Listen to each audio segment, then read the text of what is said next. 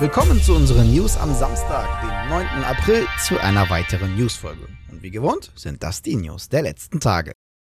Der Publisher THQ Nordic hat Großes vor. Und um uns dies zu beweisen, wird man eine digitale Showcase voller Neuankündigungen veranstalten. Aber nicht nur neue Spiele, auch Updates zu bereits bekannten Marken und angekündigten Titeln wie Jacked Alliance 3 oder Outcast 2 A New Beginning wird es geben. Zudem soll es eine große Pre-Show geben mit weiteren Ankündigungen und Updates. In dieser soll jedoch Handy Games sein Line-Up vorstellen. Die Show wird am 12. August um 21 Uhr mitteleuropäischer Sommerzeit stattfinden. Wenige Tage vor der Gamescom also, na da bin ich echt mal gespannt, ob wir die gezeigten Spiele auch direkt auf der Gamescom anspielen können.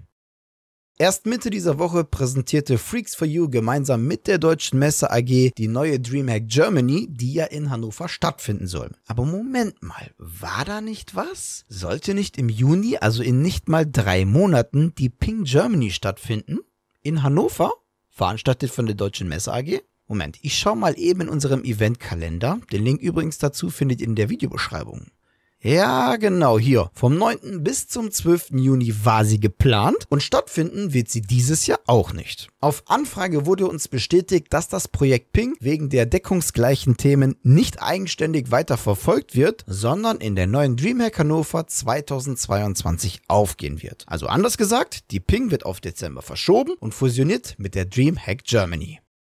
Wenn ich euch frage, welche Sim-Racing-Spiele es gibt, dann werden wohl die Experten unter euch direkt Titel wie iRacing, R-Factor 2 und Assetto Corsa Kompetitionen nennen. Eventuell sogar noch Gran Turismo Sport. Und so wie es aussieht, wird sich wohl bald ein weiterer Titel dazugesellen. Das Münchner Studio Competition Company ist nämlich dabei, einen Sim-Racer zu entwickeln. Seit 2020 arbeitet man an dem Free-to-Play-Spiel namens Rennsport, zudem auch eng mit der ESL. Außerdem befindet sich das Spiel, das auf der Unreal Engine 5 basiert, in einer geschlossenen Beta, soll aber laut der Webseite im Frühling 2023 in die offene Beta wechseln. Erklärtes Ziel des Entwicklers ist mit Rennsport vom Profi-Sim-Racing bis zum Amateurbereich die gesamte Bandbreite abzudecken. Sehr interessant vor allem am Spiel sind die speziellen Tools, die es ermöglichen sollen, individuelle Fahrzeuge wie auch benutzerdefinierte Strecken zu erstellen. Und die Ersteller sollen zudem die Rechte an den Kreationen behalten und sie über einen Marktplatz verkaufen kaufen dürfen.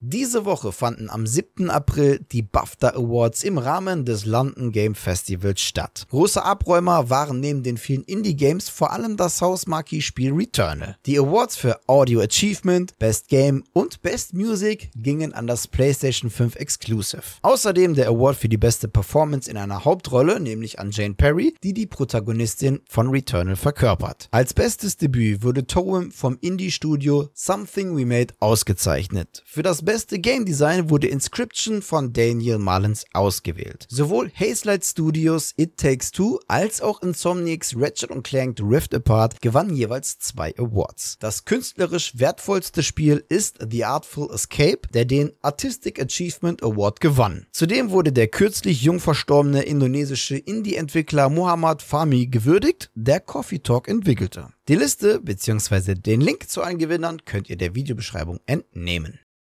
Seit Mittwoch ist es möglich, sich für die erste offizielle E-Sports Landesmeisterschaft Deutschlands anzumelden. Bis zum 17. April ist dies möglich für alle, die aus Schleswig-Holstein kommen und das 14. Lebensjahr beendet haben. Im Fokus stehen die drei Titel FIFA 22, League of Legends und Rocket League. Anfangen soll das Turnier mit der Qualiphase im Mai im Juni sollen dann auch die Playoffs stattfinden. Die Finals der Meisterschaft werden dann am 3. Juli im Rahmen der Gamevention ausgetragen.